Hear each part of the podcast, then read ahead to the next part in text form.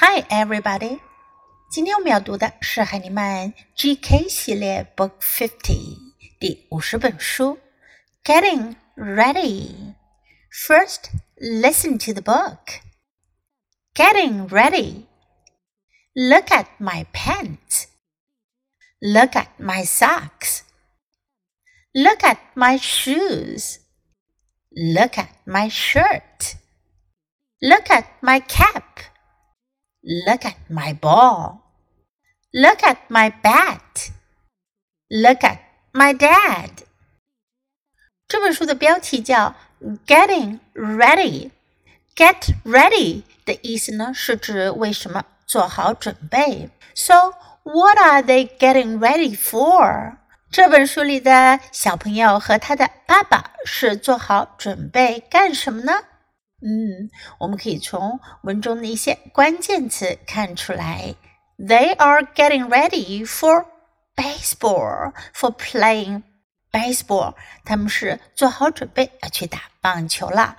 我们来看看 look at 这个句型，大家非常熟悉，都已经运用自如了吧？看，look at my pants，pants，裤子。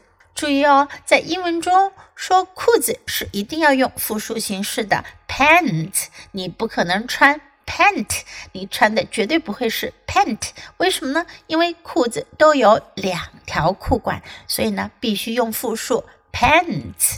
socks 袜子 socks 穿上袜子肯定是穿一对，所以也用复数 socks。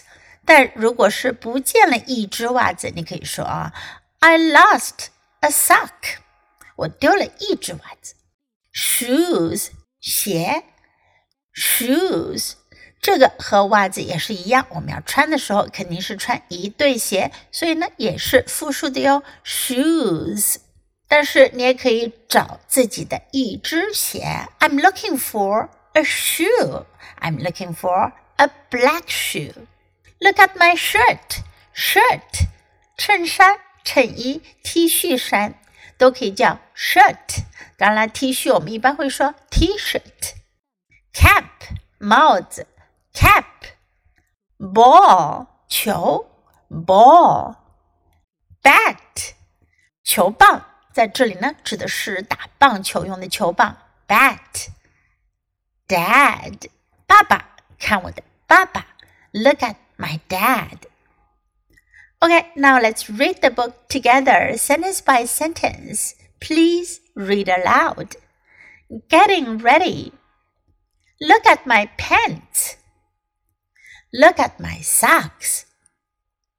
Look at my shoes. Look at my shirt. Look at my cap. Look at my ball. Look at my bat. Look at my dad. 这本书我们就读到这里，别忘了要继续练习反复朗读，直到你熟练掌握哦。Until next time, goodbye.